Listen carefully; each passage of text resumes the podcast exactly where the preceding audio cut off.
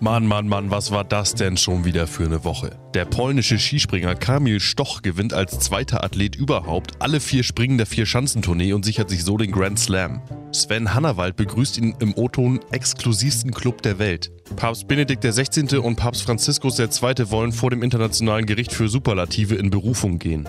Was sonst noch so los war, hört ihr hier in Demisiers Wochenrückblick, Woche 2.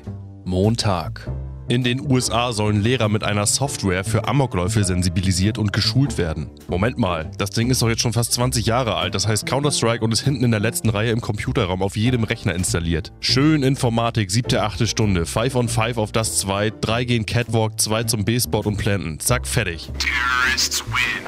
Dienstag. Die IG Metall ruft kurz vor den Tarifverhandlungen in der Metallbranche zu Warnstreiks auf. Die Gewerkschafter fordern 6% mehr Lohn und kürzere Arbeitszeiten. Ein Sprecher des Bundesverbandes der deutschen Metallindustrie entgegnete, man würde sich schon seit Ewigkeiten an die goldene Regel von Henry Ford halten, dass jeder Arbeiter sich auch das Erzeugnis leisten könne, das er produziere. Jedenfalls treffe das zu bei Büroklammern, Spackschrauben und Teelöffeln. Mittwoch. Der frisch ins Amt geschlitterte österreichische Innenminister Herbert Kickel will Flüchtlinge an einem Ort konzentrieren. Auf die Nachfrage eines Reporters entgegnete Kickel, dass der NS-Jargon unbeabsichtigt sei. Er mache sich lediglich an die Arbeit, das FPÖ-Wahlprogramm äh, so schnell wie möglich umzusetzen. Auch denkbar sei eine Kennzeichnung von Flüchtlingen je nach Herkunftsland durch lustige Aufnäher auf der Jacke. Wenn das erstmal erledigt ist, können wir drei Hakenkreuze äh, machen. So Kickel weiter. Donnerstag.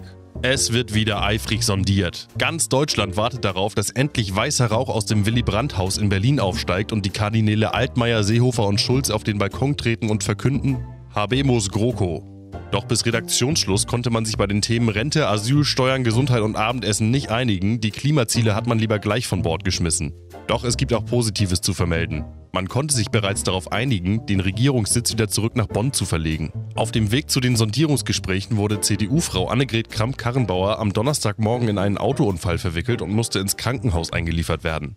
Damit beträgt der Frauenanteil der Unionssondierungsgruppe nur noch 20 Prozent. Jetzt können wir endlich vernünftig arbeiten, sagt der konservative Revolutionsführer Alexander Dobrindt. Freitag.